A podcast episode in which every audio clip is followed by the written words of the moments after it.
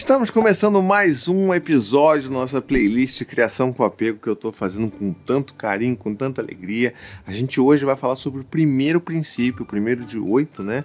Que se chama Preparando para o Nascimento, Parto e Criação.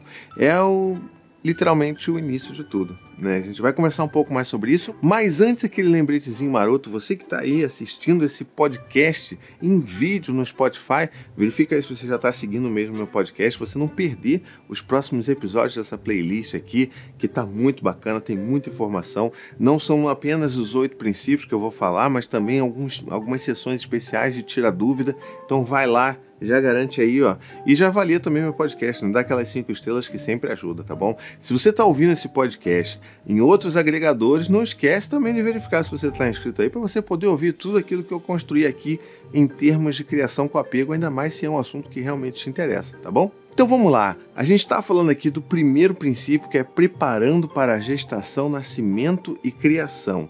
E como eu disse lá no início do vídeo, a gente está falando aqui do início de tudo, literalmente. A gente está falando do primeiro princípio da criação com apego e eu já quero falar com vocês aqui sobre o primeiro grande mito que existe ao redor da criação com apego, porque afinal de contas, quanto mais difundido é uma teoria, mais se vai ter de mitos ao redor dela, né? Então, assim, o primeiro que a gente vai tratar aqui é que todo mundo acha que criação com apego é sobre você ter um parto natural, que para você criar com apego você precisa ter parido o seu filho.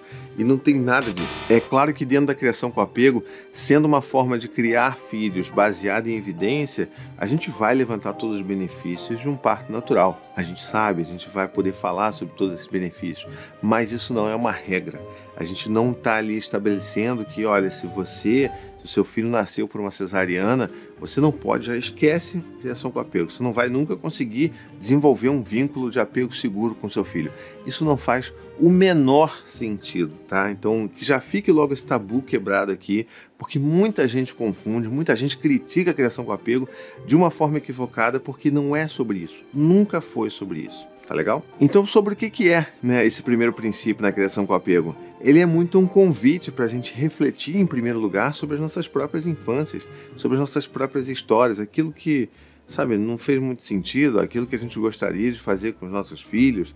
A gente vai fazer esse retorno ao passado, que eu particularmente gosto muito de chamar de fazendo as pazes com o passado, e que não necessariamente significa perdoar tudo aquilo que fizeram com você, perdoar seus pais, tudo aquilo que eles fizeram.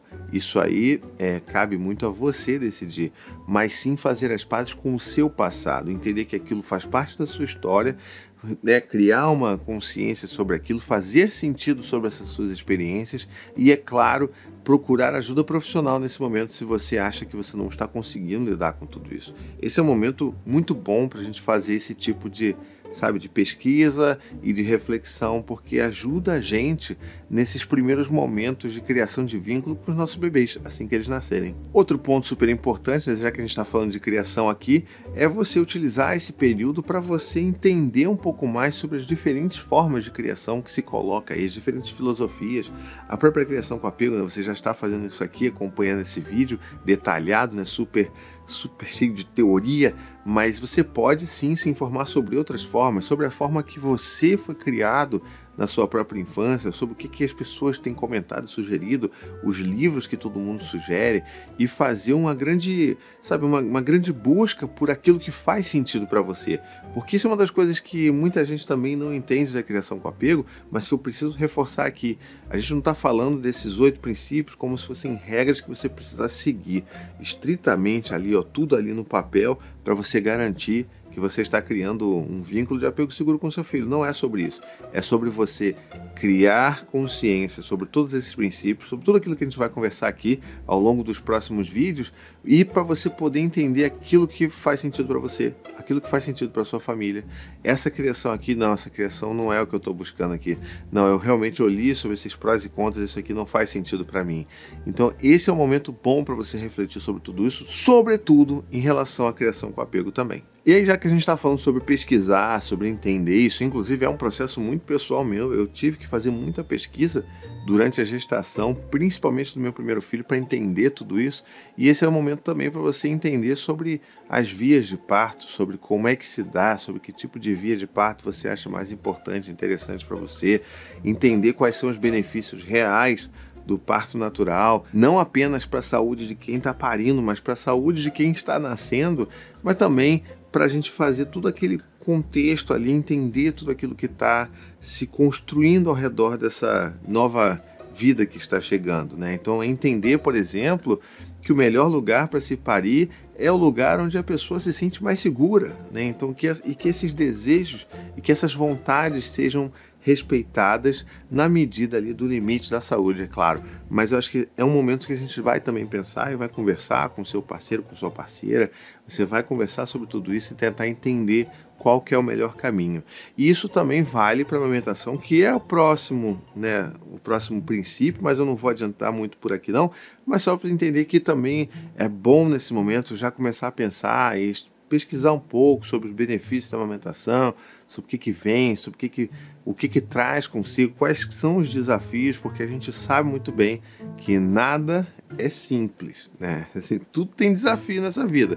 Não é porque você vai ter um filho que vai ser molezinha, não, não mesmo. Isso aí acho que é uma das primeiras coisas que a gente acaba entendendo e percebendo logo logo.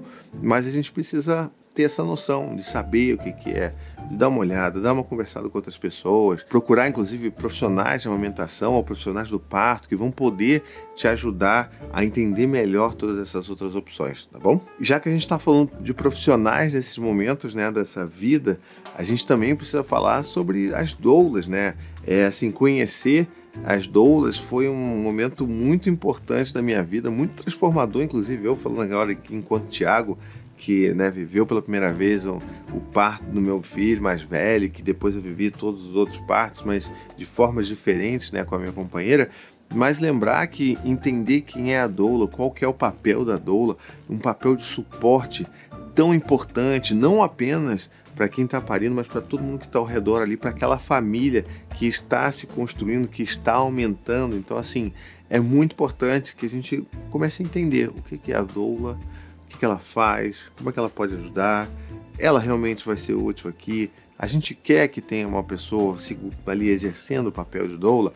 Então são coisas que a gente vai pensar durante esses nove meses de gestação aí que vão ajudar muito a gente a tomar decisões que são importantes, sabe? Que vão ajudar muito no decorrer ali do nascimento do seu bebê. Inclusive, é bom também a gente começar a pesquisar nesse momento sobre as formas de rotina, que tipo de rotina se tem com o recém-nascido, quais são os primeiros cuidados, todas essas questões que dizem respeito aos primeiros dias, primeiros meses, como é que funciona com a chegada do bebê e quais que são as suas preferências. É bom, inclusive, que se deixe registrado, se faça um plano de parto para você dizer o que, que você quer fazer com relação ao cordão umbilical, é, o que tipo de conduta você gostaria que tivesse com o seu bebê. Todas essas coisas são extremamente importantes que você deixe registrado, inclusive que fique de conhecimento com os profissionais de saúde que vão acompanhar você no parto. Tá?